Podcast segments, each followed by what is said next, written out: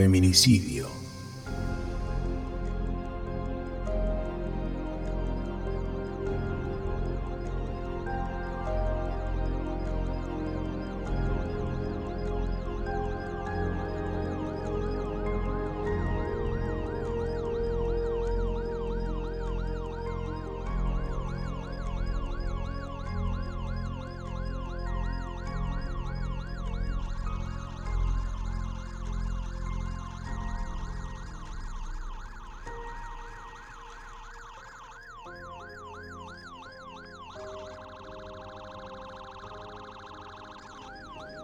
Para comprender El Salvador de hoy en día es necesario mirar hacia su pasado. Hace menos de 30 años, El Salvador fue golpeado por una de las peores guerras civiles de la historia reciente. Unas 75 mil personas murieron, muchos desaparecieron y miles de mujeres fueron violadas y asesinadas. El ejército, apoyado por el gobierno de Estados Unidos, perpetró la mayoría de los crímenes. Hasta hoy, no ha habido condenas por los delitos de guerra cometidos en el país. Lo que queda es un país donde las pandillas tienen poder e impera la violencia. Hay que explicar que la violencia en El Salvador no es nueva, tiene larga data y es ancestral. Y lo que tenemos acá es una exposición de personas que fueron asesinadas durante el pasado conflicto armado de 1980 a 1992. Pero ahora, en pleno 2018, tenemos un nuevo contexto de violencia y este es el contexto de los desaparecidos por violencia, crimen organizado y pandillas. Durante los últimos 11 años, cada día en El Salvador ha sido asesinada una mujer por su condición de ser mujer. Tenemos un pasado que lastimosamente nadie nos ha enseñado a convivir, a tener una cultura de paz y hemos privilegiado la violencia como la manera de resolver nuestros problemas. El Hospital Nacional San Rafael es a menudo el primer punto de ayuda para las víctimas de violencia doméstica. Los médicos están en la primera línea de atención y ven a diario hasta dónde llega la brutalidad. ¿Qué tal, Patricia? Muy bien, gracias por recibirme. Sí. La doctora Zulma Méndez atiende a miles de pacientes que viven en situaciones vulnerables. Hoy va a visitar a una de ellas, que vive en una zona controlada por pandillas y no puede ir al hospital. Es una chica sobreviviente de violencia física, violencia sexual también, tiene una historia de violencia sexual en su infancia y como una mujer codependiente eh, que establece lazos o vínculos con hombres violentos, eh, les es difícil salir de, esa, de ese ciclo. Para protegerla hemos ocultado su identidad. Apenas nos conocemos, nos cuenta que tuvo una pelea con su pareja la noche anterior. Como había bebido, se golpeó la cabeza, entonces me golpeó a mí. Yo grité, me agarró del cuello, me tiró del pelo y me gritó. ¿Tú nunca has ido a la policía? Cuando me golpeó quise escapar, pero me encerró en la casa. Me agarró el celular y lo rompió. Y ya no tengo porque lo rompió. ¿Pero por qué preferiste ir al hospital y no a la, a la estación de policía a ponerle una denuncia del formal? Porque dice que si va a la cárcel algún día por mi culpa, voy a ser asesinada o matarán a mi hijo. Él es mi primer hijo, no sé, ha amenazado a mi familia. El hospital es el sitio en el que confiaba. Es feo porque la gente no pone denuncias, no, no van a la policía, a sus mamás las violentaron, a las vecinas las violentan, muchas zonas de pandilla. Eh, de alguna forma el lenguaje de las zonas controladas por pandillas es el lenguaje de la violencia. He tenido pacientes que no han regresado y que sabemos que las han, las han matado, las han desaparecido. Mientras estaba en el hospital nos enteramos del caso de una joven de 17 años que acababa de ser ingresada. Había sido atacada por su pareja, un hombre de más de 50 años, con un machete. El hombre le cortó las manos y parte de la cabeza. Su madre también sufrió heridas graves al intentar defender a su hija. Hablé con el psicólogo Henry Fuentes, que ha estado atendiendo al adolescente desde el ataque. ¿Cómo le va? ¿Qué tan común es que venga un caso como este a este hospital? Bueno, casos como estos de ataques violentos, puedo decir que a diario. Ataques... ¿Y contra mujeres? Contra mujeres de 5 a 6 casos por semana, estamos viendo, entre ataques violentos, entre ataques de arma blanca, eh, armas de fuego y abuso sexual o violaciones. ¿Y esta Eh, paciente cómo la vio? Esta persona, para empezar, va a tener, eh, va a entrar a una fase dentro de 3 a 5 meses, lo que llama estrés post-trauma. Va a tener otra realidad más grande. Una persona que ha perdido sus dedos, sus manos, que ha sido macheteada, que ha sido baleada. Hay una realidad que no va a poder hacer ciertas cosas, va a entrar en depresión, va a estar eh, con miedo y siempre temor que el agresor aparezca. ¿verdad? Más si sale libre, las leyes de este país no son unas leyes que, que aquí se haga justicia de verdad. En un país en que la violencia es parte del día a día, solo el 6% de las mujeres que han sido abusadas sexual o físicamente lo denuncian a la policía. Y solo el 7% de los casos de feminicidio terminan en una condena, de acuerdo a estimaciones de Naciones Unidas. La impunidad impera aquí. ya que nos estábamos enfrentando como fiscalía y como sociedad civil, a que los jueces no entendían. Entonces establecían muchas veces la muerte, pero decían, sí, es una muerte, pero no es feminicidio, es homicidio. A nivel de Estado podemos tener la mejor estructura, pero si no tenemos la sensibilización y no hacemos eh, ese cambio en nuestro chip, porque si a nosotros nos educaron con patrones socioculturales de sometimiento y de discriminación hacia la mujer, lo que necesita no es aprender, sino desaprender.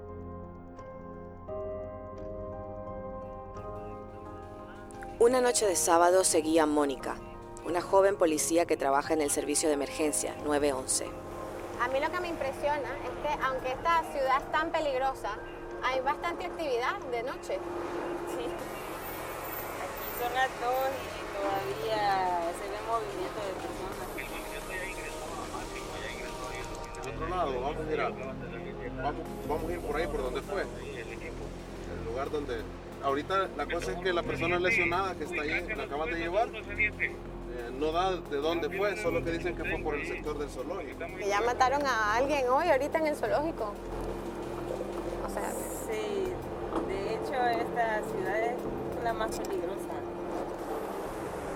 si alguna vez se ha encontrado usted con reportes de violencia doméstica.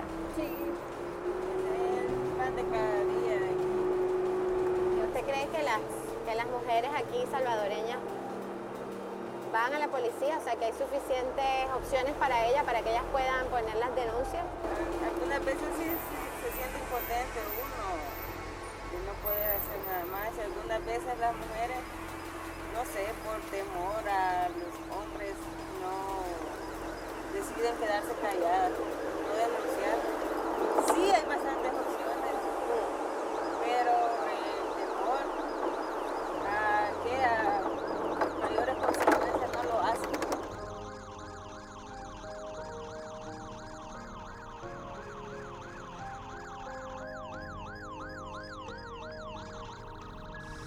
Requiem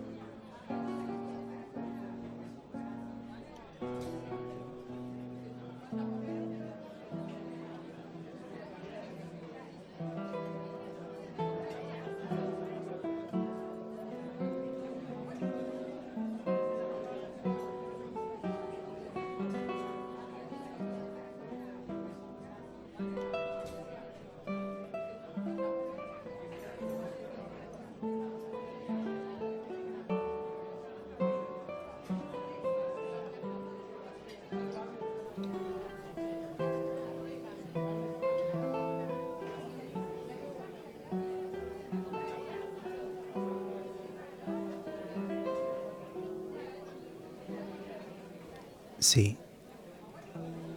Me llamo Eduardo. Usted me lo pregunta para entrar de algún modo en conversación y eso puedo entenderlo. Pero usted hace mucho que me conoce, aunque de lejos, como yo lo conozco a usted. Desde la época en que empezó a encontrarse con mi madre en el café de La Rañaga y Rivera, o en este mismo. No, no crea que los espiaba, nada de eso. Usted a lo mejor lo piensa, pero es porque no sabe toda la historia. ¿O acaso mamá se la contó? Hace tiempo que yo tenía ganas de hablar con usted, pero no me atrevía. Así que, después de todo, le agradezco que me haya ganado de mano. ¿Y sabe por qué tenía ganas de hablar con usted? Porque tengo la impresión de que usted es un buen tipo. Y mamá también era buena gente. No hablábamos mucho ella y yo. En casa o reinaba el silencio o tenía la palabra mi padre. Pero el viejo hablaba casi exclusivamente cuando venía borracho, o sea, casi todas las noches. Y entonces más bien gritaba. Los tres le teníamos miedo. Mamá, mi hermanita Mirta y yo. Ahora tengo 13 años y medio y aprendí muchas cosas, entre otras que los tipos que gritan y castigan e insultan son en el fondo unos pobres diablos. Pero entonces yo era mucho más chico y no lo sabía. Mirta no lo sabe ni siquiera ahora, pero ella es tres años menor que yo. Y sé que a veces en la noche se despierta llorando. Es el miedo. ¿Usted alguna vez tuvo miedo? A Mirta siempre le parece que el viejo va a aparecer borracho y que se va a quitar el cinturón para pegarle. Todavía no se ha acostumbrado a la nueva situación. Yo, en cambio, he tratado de acostumbrarme. Usted apareció hace un año y medio, pero el viejo se emborrachaba desde hace mucho más. Y no bien agarró ese vicio, nos empezó a pegar a los tres. ¿Qué está pasando? A Mirta y a mí nos daba con el cinto. Duele bastante. Pero a mamá le pegaba con el puño cerrado. Porque sí, nomás. Sin mayor motivo. Porque la sopa estaba demasiado caliente. O porque estaba demasiado fría. O porque no lo había esperado despierta hasta las 3 de la madrugada o porque tenía los ojos hinchados de tanto llorar. Después, con el tiempo, mamá dejó de llorar. Yo no sé cómo hacía, pero cuando él le pegaba, ella ni siquiera se mordía los labios y no lloraba. Y eso al viejo le daba todavía más rabia. Ella era consciente de eso y, sin embargo, prefería no llorar. Usted conoció a mamá cuando ella ya había aguantado y sufrido mucho, pero solo cuatro años antes. Me acuerdo perfectamente. Todavía era muy linda y tenía buenos colores. Además, era una mujer fuerte. Algunas noches, cuando por fin el viejo caía estrepitosamente y de inmediato empezaba a roncar. Entre ella y yo lo levantábamos y lo llevábamos hasta la cama. Era pesadísimo y además Aquello era como levantar un muerto. La que hacía casi toda la fuerza era ella. Yo apenas si me encargaba de sostener una pierna, con el pantalón todo embarrado y el zapato marrón con los cordones sueltos. Usted seguramente creerá que el viejo toda la vida fue un bruto, pero no. A papá lo destruyó una porquería que le hicieron. Y se la hizo precisamente un primo de mamá, ese que trabaja en el municipio. Yo no supe nunca en qué consistió la porquería, pero mamá disculpaba en cierto modo los arranques del viejo porque ella se sentía un poco responsable de que alguien de su propia familia lo hubiera perjudicado en aquella forma. No supe nunca qué clase de porquería le hizo, pero la verdad era que papá, cada vez que se emborrachaba, se lo reprochaba, como si ella fuese la única culpable. Antes de la porquería, nosotros vivíamos muy bien, no en cuanto a plata, porque tanto yo como mi hermana nacimos en el mismo apartamento, casi un conventillo, junto a Villa Dolores. El sueldo de papá nunca alcanzó para nada, y mamá siempre tuvo que hacer milagros para darnos de comer y comprarnos de vez en cuando alguna tricota o algún par de alpargatas. Hubo muchos días en que pasamos hambre. Si viera qué feo es pasar hambre. Pero en esa época por lo menos había paz. El viejo no se emborrachaba, ni nos pegaba, y a veces hasta nos llevaba a la matiné. Algún raro domingo en que había plata. Yo creo que ellos nunca se quisieron demasiado. Eran muy distintos. Aún antes de la porquería, cuando papá todavía no tomaba, ya era un tipo bastante alunado. A veces se levantaba al mediodía y no le hablaba a nadie. Pero por lo menos no nos pegaba, ni le insultaba a mamá. Ojalá hubiera seguido así toda la vida. Claro que después vino la porquería. Y él se derrumbó. Y empezó a ir al boliche y a llegar siempre después de medianoche, con un olor a grapa que apestaba. En los últimos tiempos todavía era peor, porque también se emborrachaba de día y ni siquiera nos dejaba ese respiro. Estoy seguro de que los vecinos escuchaban todos los gritos, pero nadie decía nada. Claro, porque papá es un hombre grandote y le tenían miedo. También yo le tenía miedo. No solo por mí y por Mirta, sino especialmente por mamá. A veces yo no iba a la escuela no para hacer la rabona, sino para quedarme rondando la casa, ya que siempre temía que el viejo llegara durante el día, más borracho que de costumbre, y la moliera a golpes. Yo no la podía defender. Usted ve lo flaco y menudo que soy. Y todavía entonces lo era más. Pero quería estar cerca para avisar a la policía. ¿Usted se enteró de que ni papá ni mamá eran de ese ambiente?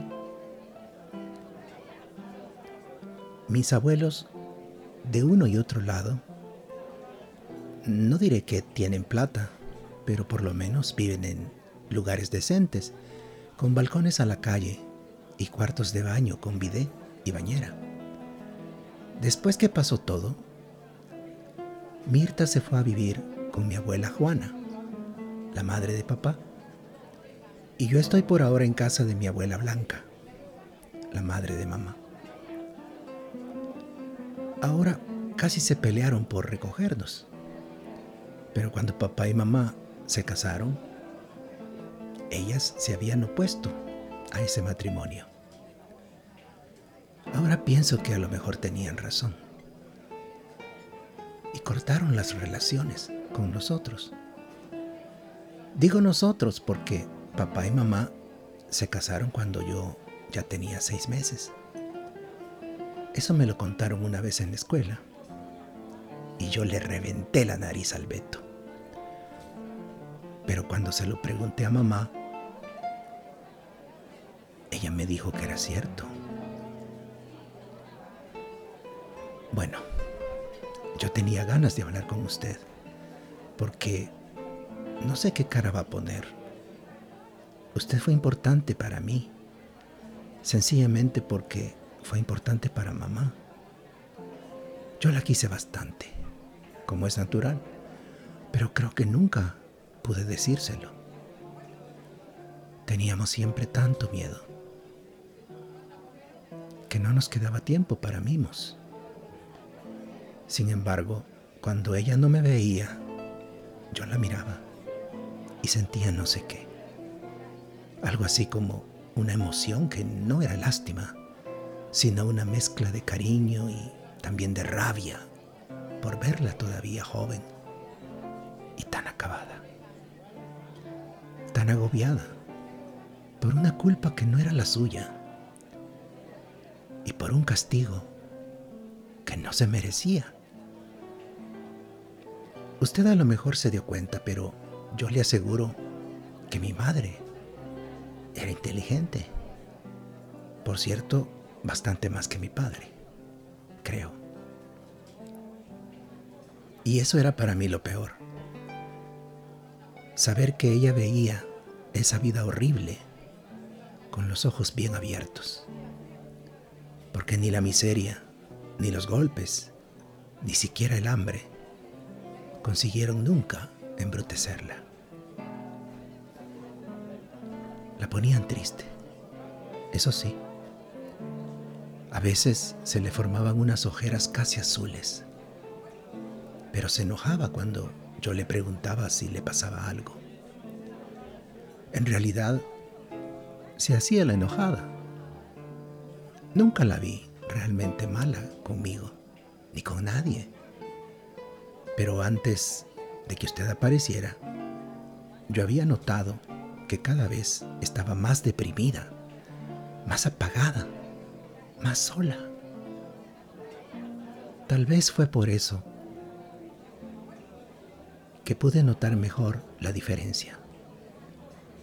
Además, una noche llegó un poco tarde, aunque siempre mucho antes que papá, y me miró de una manera distinta, tan distinta que yo me di cuenta de que algo sucedía, como si por primera vez se enterara de que yo era capaz de comprenderla. Me abrazó fuerte como con vergüenza. Y después me sonrió. ¿Usted se acuerda de su sonrisa?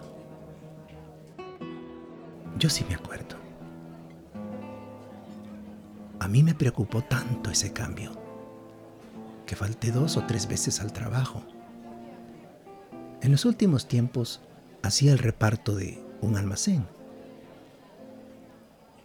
para seguirla y saber de qué se trataba.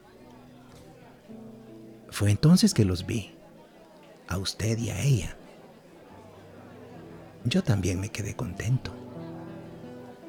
La gente puede pensar que soy un desalmado y quizá no esté bien eso, de haberme alegrado, porque mi madre engañaba a mi padre. Puede pensarlo. Por eso nunca lo digo. Con usted es distinto. Usted la quería.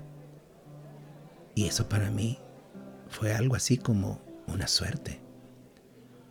Porque ella se merecía que la quisieran. Usted la quería. ¿Verdad que sí? Yo los vi muchas veces.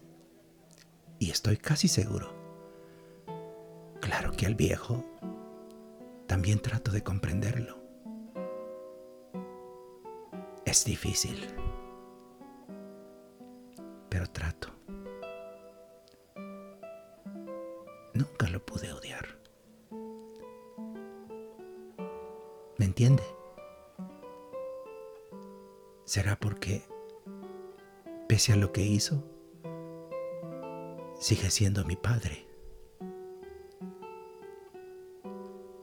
Cuando nos pegaba a Mirta y a mí, o cuando arremetía contra mamá, en medio de mi terror, yo sentía lástima. Lástima por él, por ella, por Mirta, por mí. También la siento ahora. Ahora que él ha matado a mamá. Y quién sabe por cuánto tiempo estará preso. Al principio no quería que yo fuese, pero hace por lo menos un mes que voy a visitarlo a Miguelete y acepta verme. Me resulta extraño verlo al natural. Quiero decir, sin encontrarlo borracho.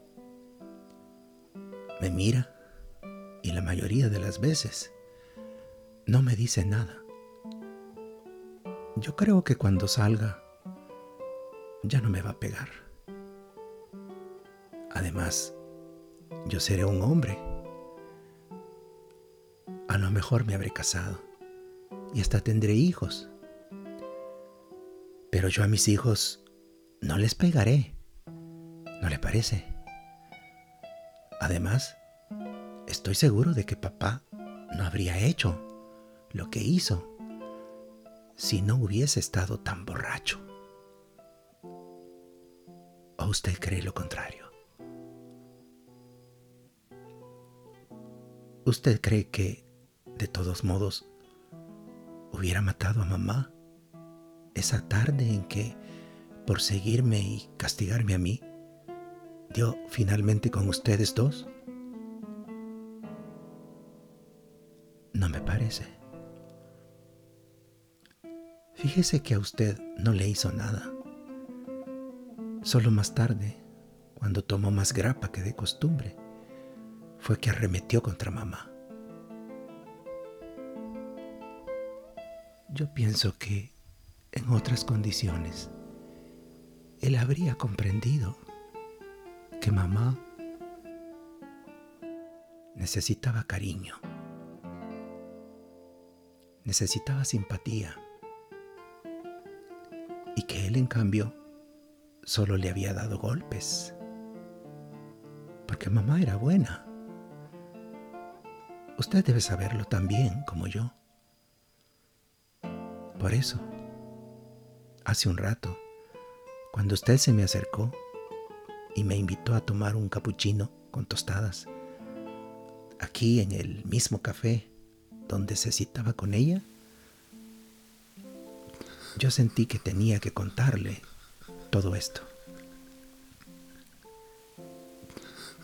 A lo mejor usted no lo sabía, o solo sabía una parte, porque mamá era muy callada y sobre todo no le gustaba hablar de sí misma.